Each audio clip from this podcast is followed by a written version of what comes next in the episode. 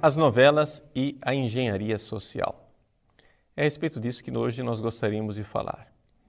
Todo mundo suspeita, todo mundo pelo menos suspeitava, que as novelas tinham um grande impacto na nossa sociedade e, sobretudo, que as novelas moldavam a moralidade das nossas famílias. Pois bem, a suspeita já não existe mais, agora é certeza. Nós temos total, absoluta e concreta certeza de que é assim que as coisas acontecem. Nós sabemos isso através de um estudo feito por um pesquisador do Banco Interamericano de Desenvolvimento, chama-se Alberto Chong.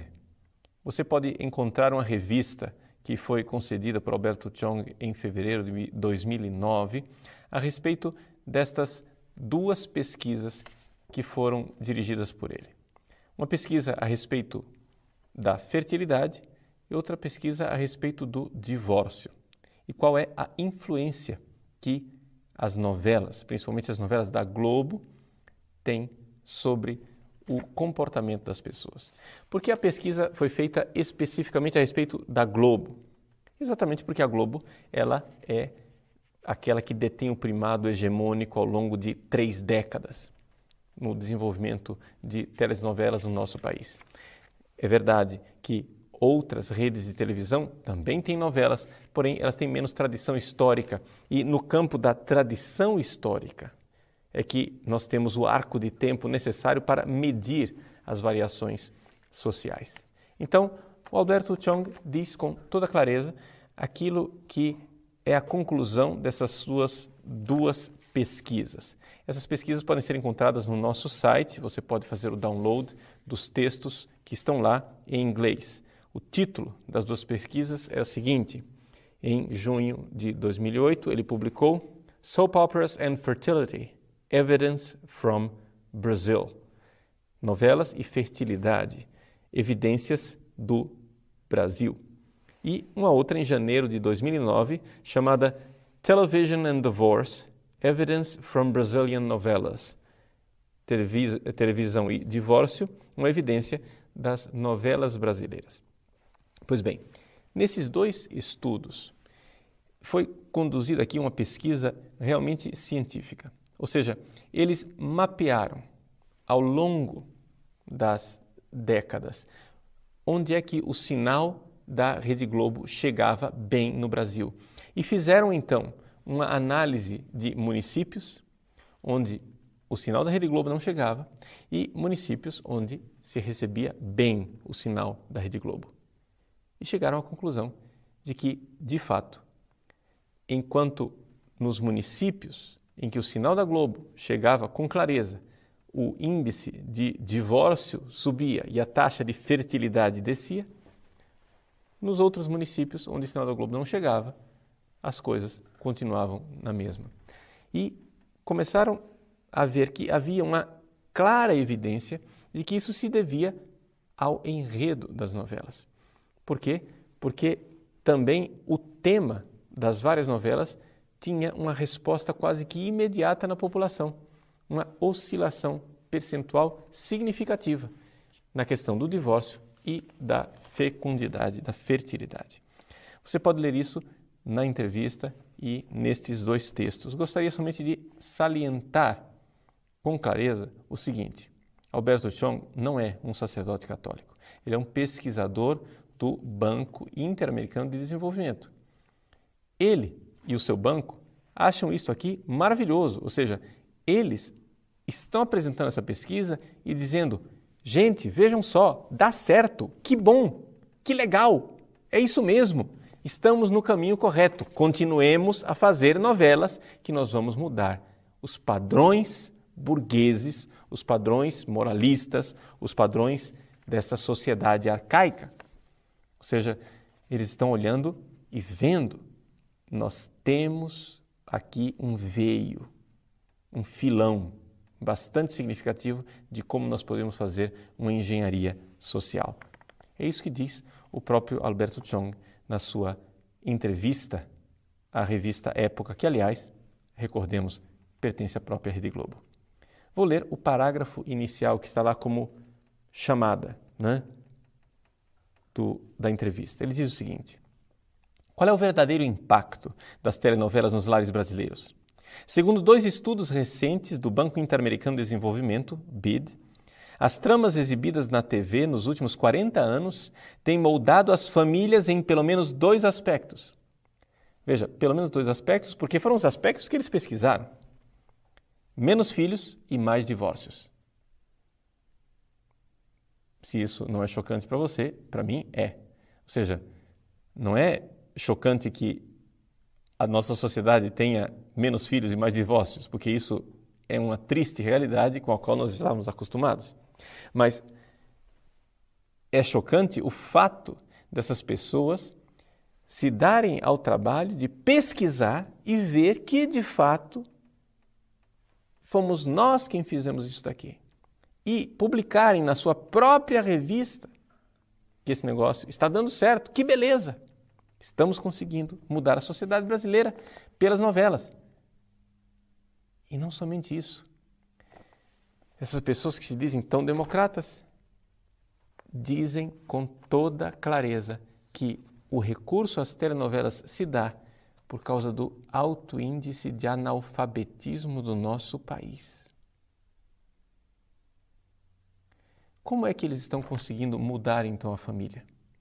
Estão conseguindo mudar a família através de uma realidade: a mudança da mulher a mulher está sendo remodelada. A mulher está sendo redesenhada numa engenharia social.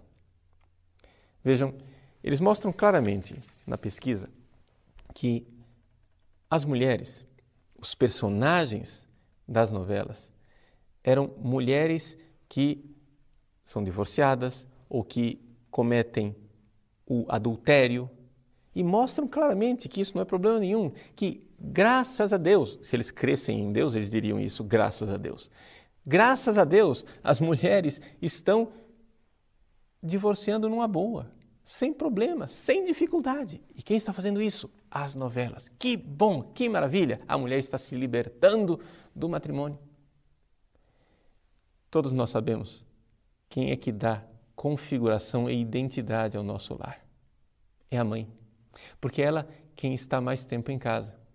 Todos nós sabemos quem é que assiste mais novela na nossa casa. São as mães, são as mulheres. E o que a gente não sabia, mas o próprio Alberto Chong nos esclarece, é que o IBGE alerta para o fato que a maior parte dos divórcios brasileiros são pedidos por mulheres. Isso não é interessante?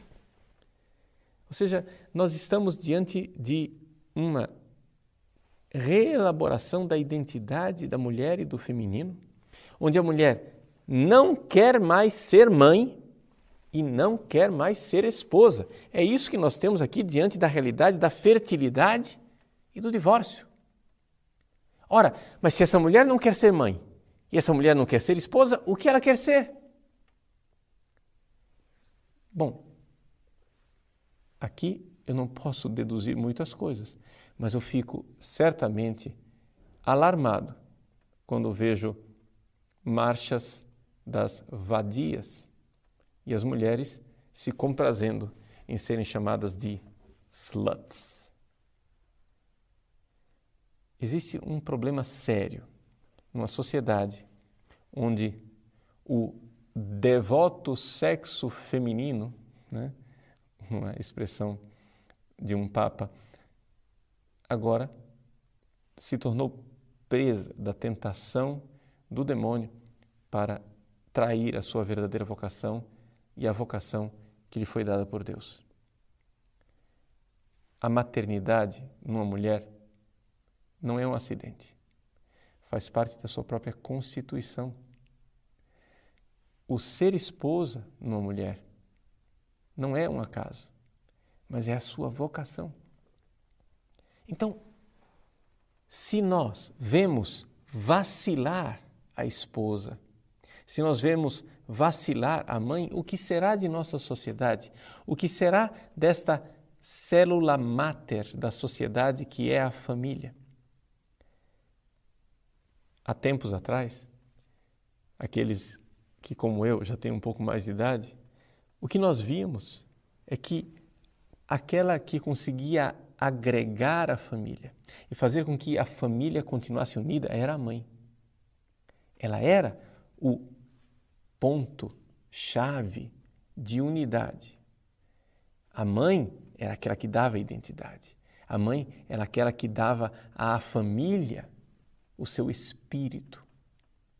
Infelizmente, por causa desde a revolução industrial, os pais se tornaram do sexo masculino se tornaram uma figura um pouco mais ausente dentro da família, por causa, por causa da jornada de trabalho que o homem tinha que desempenhar fora de casa, as mulheres é que tomaram é, a presença no lar de uma forma preponderante.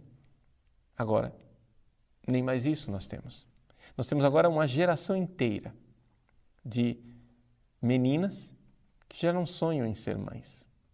Meninas que já não pensam em ser esposas, que pensam em aventuras, em desempenho, em fama, em sucesso, em prazer, em moda, em vaidade, em tantas outras coisas, menos na entrega e na doação da maternidade. Pois bem, é nesses tempos então que nós mais precisamos de mãe, que nós nos voltamos à Virgem Santíssima. E se o Brasil é o Brasil das novelas, ele também é o Brasil de Nossa Senhora Aparecida e que a Virgem Santíssima, Nossa Senhora Aparecida, seja realmente aquela que é a imperatriz do Brasil e das nossas famílias. Consagremos nossas famílias a Nossa Senhora. Seria um grande ato, uma coisa extraordinária, uma verdadeira revolução nesse país, se nós conseguíssemos fazer uma decidida e clara campanha de irmos apagando televisores, acendendo velas e rezando o terço em família. Seria uma coisa extraordinária. Se as mães, se as mães fizessem este sacrifício diário de na hora de uma novela apagassem, desligassem o televisor e acendessem uma vela. Vamos rezar em família. Vamos consagrar a Virgem Maria. Vamos colocar mais uma vez dentro de casa a figura da mãe. O lugar onde nós sabemos que somos acolhidos é o lar, é o colo da mãe, é o regaço materno. Que coisa triste quando o lugar da acolhida vai se tornando um lugar inóspito, um lugar alheio e estranho. Da mãe que só pensa em divórcio, e em ter cada vez menos filhos.